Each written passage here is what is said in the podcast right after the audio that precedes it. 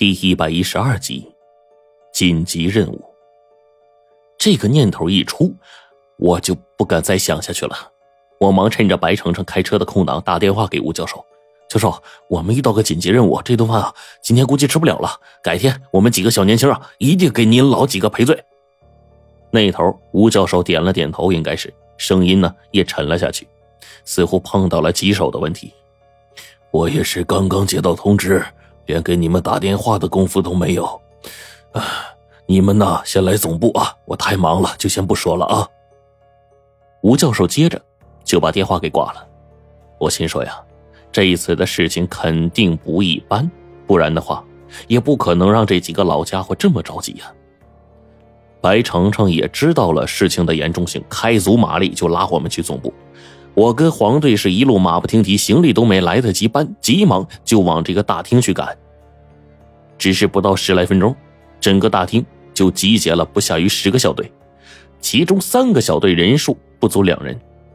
我跟黄队呢也是半残，因为我们队伍里啊缺了个冰窟窿，而之前龙王对这件事恼火至极，但是现在啊似乎管不了那么多了。五分钟之后。最后一声通知电铃响起，集中大厅的门关上了。这一次，就连白老爷子、邓九爷他们老几位都面沉如水的从里面走出来，拄着拐杖坐在一边，整个脸除了严肃和沉闷，看不出来别的东西。随着龙王的美女秘书啊快步急匆匆的进来，整个大厅肃穆的气氛被提升到了顶点。龙王根本就没有功夫再去梳理他那一身笔挺的西装了，快步走上来。站在话筒前就开始讲这件事，你们在站的队长们已经得到消息了。这个消息对于我们来说是沉重的。他转而说道：“我们有别的训示，现在一切都已经来不及了。凡是没有任务的小队，不管你们队伍现在几个人，我没时间再给你们调来新的队员补缺了，马上去执行任务。我给你们自由，你们所有人之间。”可以相互配合，可以临时小队拼凑，但是务必想办法把那四个东西给我灭了。听着，哪怕用你们的命，也必须消灭。这件事情事关重大。散会。所有小队队长们面色严肃，唯独就队员们一个个跟我似的懵逼其中，还不知道发生什么事儿了。但是，我看黄队的面色极其的不好看。正在我们准备陆续撤离大厅的时候，龙王却点了我们的名：“黄狗啊，罗晨的囚龙小队留下。”凭感觉，我明白了，这事儿啊，多半和锁龙台的事儿分不开。果不其然，龙王看向我们，长吁了口气，郑重的说道：“唉，缺的那一人有消息了吗？”黄队略微的脸一沉，龙王眉毛一竖。果然，龙王虽然这个字儿没说出来，但是黄队就知道肯定逃不过去了，率先就说了：“我们收到他寄来的信，但是具体位置还不知道。”龙王叹了口气说：“哎呀，算了，有他，指不定还闹出什么乱子呢。哎呀，对了，秦月之前给我汇报过这件事，似乎他寄来一封信吧？哎，我真的是忘了，抱歉啊。”龙王道了个歉，但是呢。并未仔细的追问，反倒是说：“这次缺了他也没办法，我还得派你们上去啊。说实话，无论是小队队长的能力，还是队员的实力，你们都还需要不断的磨练，方能成器。但是现在真管不了那么多了，因为跟那些东西打过交道的人就剩下你们几个，唯有你们几个是唯一没有任务的，还跟那些东西交过手的。我还没听明白呢。”难道是那大片的哲那罗？旁边黄队点头，我们没问题，立即行动。好，你们的诅咒既然解了，那我也就不客气了。记住，尽量击杀他们，哪怕是付出代价。听着，这个代价是任何代价。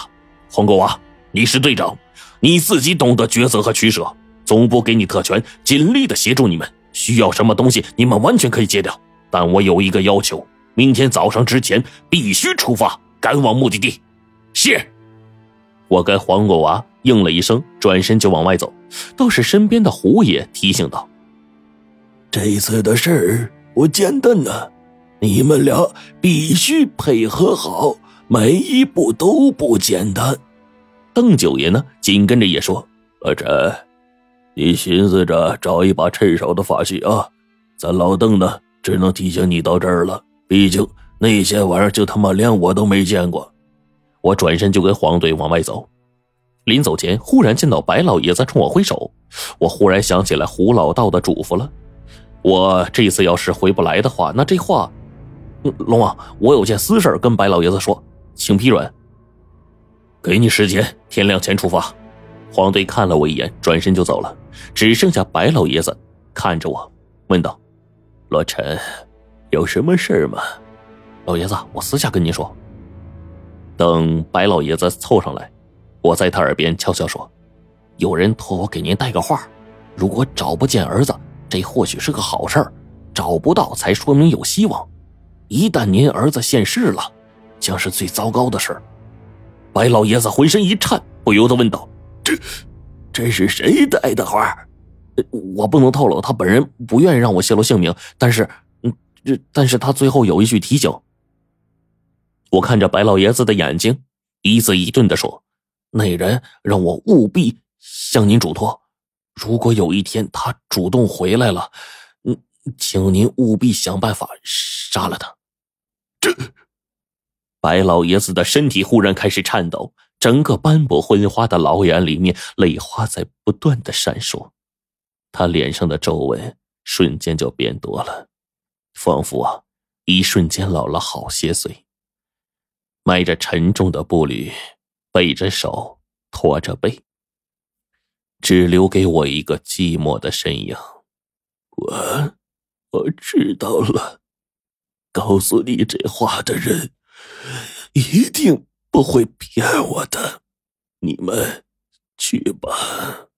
白老爷子摆了摆手，不由得加了一句：“一切小心。”那个“那”字还没说出口呢，身体就砰的一声。白老爷子就倒在了地上，我跟黄队没敢逗留，后面邓九爷他们已经凑上去，而这时我的心里自然是不好受的。这次事情很严峻，我真怕自己要是一个不留神死在后面回不来，这事儿啊不能跟白老爷子细说，那肯定是一个遗憾。可现在说了，即使我知道他会承受不来，却没办法。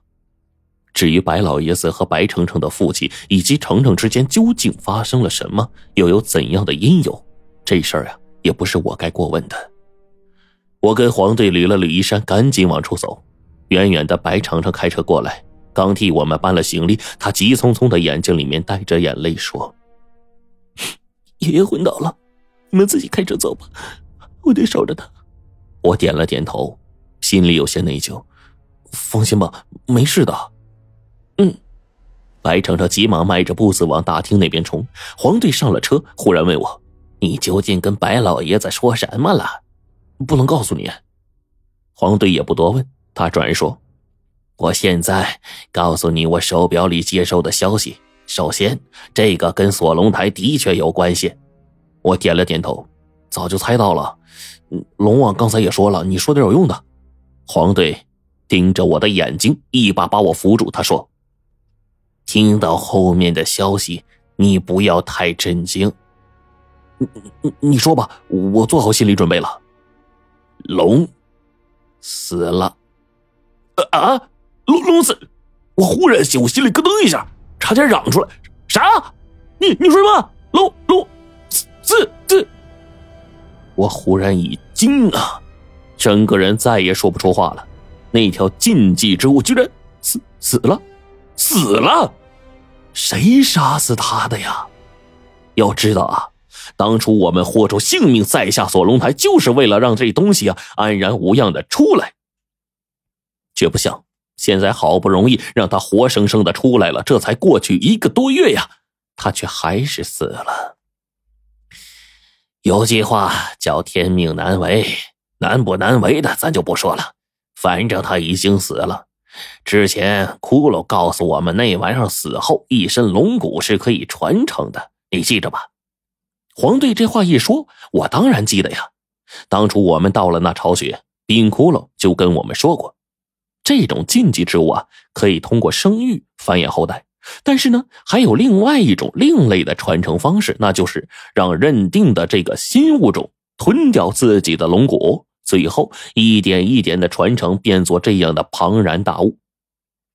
而现在那东西死了，倘若是那龙骨再丢了的话，那岂不是被徐子良他们再造出一条人造龙？果不其然，黄队扔过来一个重磅炸弹，已经丢了。锁龙台里死了四条尸，另外四条逃出升天了。行凶的就是他们。当时八尸未能屠龙，最后却被这四尸将其杀了。现在龙骨到了人家手里，这些东西一旦恢复过来，对如今稳定的社会来说，必然是个不小的灾难。所以这次咱们的任务，你明白了吗？消灭八通师，夺回龙骨。对了。但是，这次任务是所有闲置小队的集体任务和目标。但是龙啊，把希望寄托在咱们小队上，因为咱们之前跟这些东西打过交道。但说句实话，没了冰窟窿啊，咱们队的实力直接打了五折呀。黄队是摇头苦叹呢。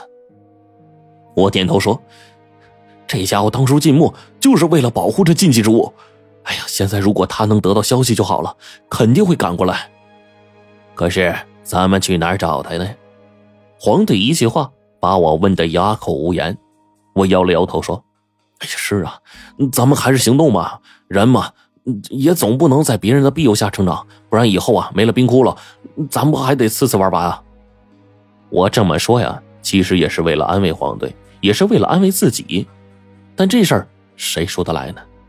锁龙台里的八通师死了四个，其他的四个那都不是善茬。我这脑袋呀，整天悬在脖子上，说不定哪天呢就被人家当成夜壶给摘了。